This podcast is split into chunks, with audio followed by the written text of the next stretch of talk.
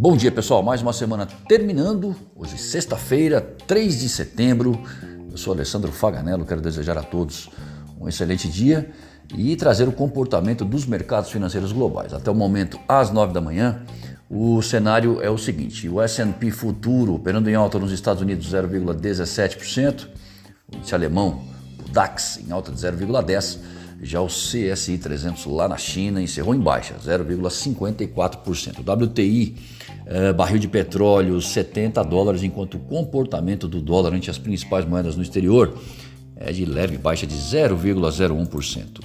Eh, na zona do euro, o PMI composto, aquele que engloba os setores industrial e de serviços, caiu a 59 pontos em agosto, de 60,2 em julho. Na Alemanha, o setor de serviços desacelerou, com o PMI indo a 60,8 pontos em agosto, de 61,8 em julho. Já as vendas no varejo na eurozona recuaram 2,3% em julho em relação a junho. Nos Estados Unidos, atenção, pois às 9h30 da manhã sai o relatório geral do mercado de trabalho referente ao mês de agosto, o payroll. Pouco depois, entre 10h45 e 11 horas, tanto o IHS Market quanto o Instituto ISM trazem dados de atividade no setor de serviços no mesmo mês.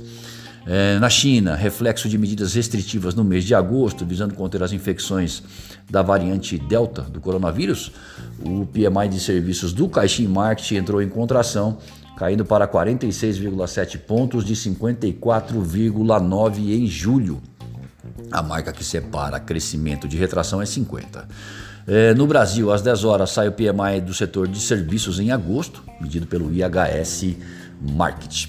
Atenção para o relatório geral do mercado de trabalho americano que sai às 9h30 da manhã. Os mercados estão atentos após o setor privado mostrar criação de empregos abaixo das expectativas nesta semana talvez pelo fato da escassez de matérias-primas e as infecções por coronavírus, estou falando aí da variante Delta, afetarem o sentimento, produção e as contratações. O documento que também traz dados sobre os ganhos dos trabalhadores é essencial para a formação de apostas sobre quando e como o Banco Central americano pode iniciar o seu processo de redução de estímulos. Por aqui, a Câmara terminou a votação do texto da reforma do imposto de renda, reduzindo a alíquota para lucros e dividendos de 20% para 15% a partir de 1 de janeiro do ano que vem.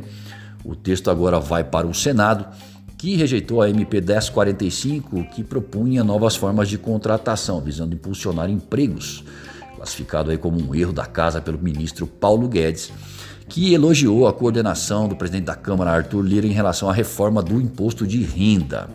Uh, na expectativa pela divulgação do payroll, o dólar vai abrindo em baixa no início dos negócios. Lembrando que o encerramento de ontem para a moeda americana foi de 5,1832, já para o euro foi de 6,1525. Para mais informações e consultas, ligue para nós 011 911 7711 ou acesse o nosso site amplaassessoria.com.br e confira os nossos serviços. Muito obrigado e um excelente dia a todos.